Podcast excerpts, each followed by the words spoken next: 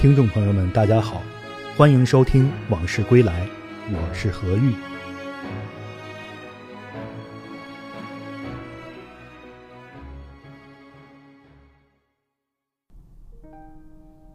燕赵之地，自古多慷慨悲歌之士。七七事变后，一批天津中学生自发成立抗日杀奸团。这些孩子年长的不过十八九岁，年幼的只有十六七岁，说乳臭未干也不为过。但他们却留下了许多少年喋血的英雄故事。其中一位书生杀手叫冯运修，生于天津一户富贵人家。国破家亡后，投身抗日，在北平刺杀了文化汉奸吴居池，后来不幸被日本人围捕杀害。牺牲时年仅十九岁。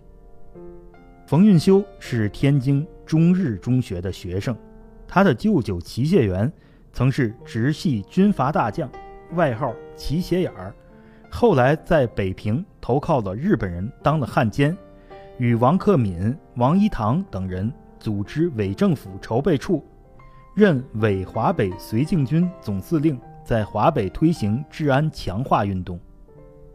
冯运修和他舅舅可完全不一样，但是他常常打着舅舅的旗号出入敌伪军营，以学枪打猎为名，练就了一手好枪法。他在杀奸团内部的绰号是“史山峰”，排行第十三。因为精明干练得到信任，不仅从事刺杀任务，也负责保管文件和枪械。三十年代末。天津抗日杀奸团的一些成员陆续考入北平的大学，并发展新成员，建立了北平抗日杀奸团。此时，冯运修接到军统指令，派他从天津到北平，配合北平抗团成员刺杀汉奸冷家骥。冷家骥是山东人，早年任北平商会会长兼市参议会副议长。抗战后当了汉奸。按照事先的计划，抗团杀手伪装成公务人员，叩门求见冷家骥。冷出来开门，冯玉修立刻开枪射杀。到了执行任务的时候，冯运修的搭档敲门，门开了，冯运修想都没想，立即扣动扳机。枪响之后，定睛一看，打死的竟是一个女人。当时那种情景，冯运修也是箭在弦上，不得不发。结果冷家骥没死。死的人是他的妻子。四十年代初，冯运修考入北平辅仁大学，北平抗团负责人、北大化学系学生李振英在未名湖湖心岛地下密室里面召集冯运修等人开会，谈到七月七日，日伪组织将在中山公园举行庆祝会，抗团决定刺杀到场的汉奸巨头，首选目标是吴菊池。这个吴居池是京城名票，曾为程砚秋捉刀新编历史剧《春闺梦》。七七事变后投靠日本人，出任伪新民报编辑局局长，在北平被称为第一支笔，对日本人极度逢迎，没完没了的歌功颂德，令人厌烦至极。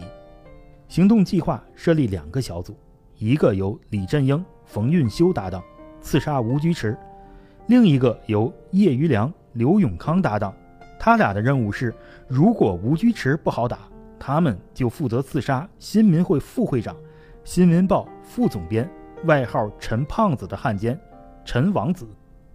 每次行动，大家都做好了牺牲的准备，当然也都不希望出事儿。最理想的状态是打完就跑。七月七日这天午后，中山公园设计坛会场戒备森严。抗团成员骑自行车来到公园，混进会场。庆祝会准时召开，吴居池主持，站在台上鼓吹大日本皇军的丰功伟绩，奴颜卑膝的嘴脸尽显无疑。冯运修发现会场没有机会掏枪，于是偷偷和旁边的李振英商量，决定改变计划。庆祝会结束后，日伪要人纷纷离去。吴居池出会场上了一辆黄包车，冯运修等人也跟了出来，骑着自行车尾随。他们发现吴居池没回新民报馆，而是去了同和轩饭庄。到了饭店之后，李振英派刘永康进去打探。刘永康出来后说，饭店内地方小，人多眼杂，容易误伤，也不利于撤退，所以最好别在饭店里动手。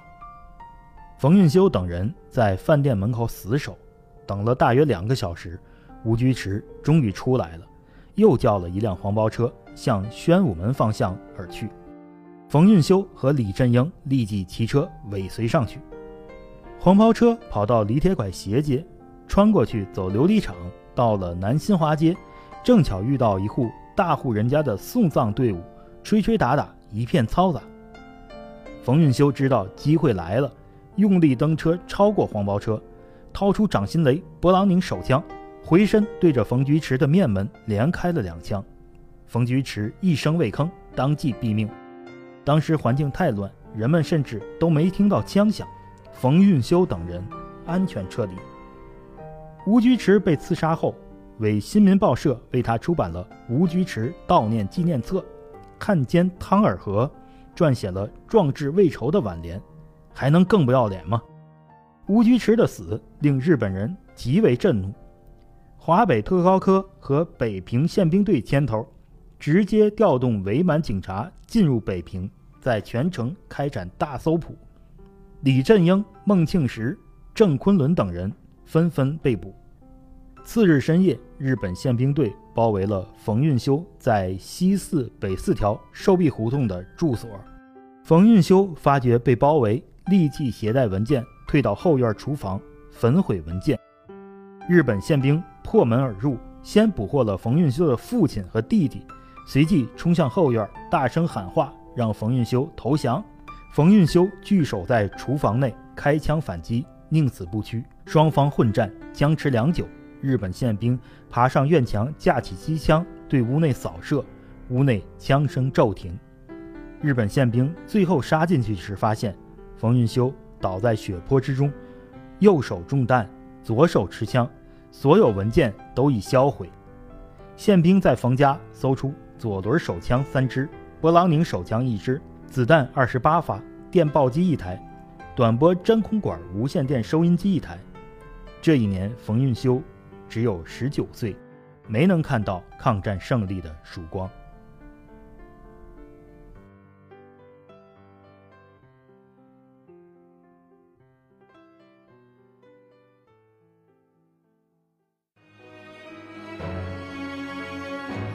今天的这段往事就聊到这儿，我们下次再见。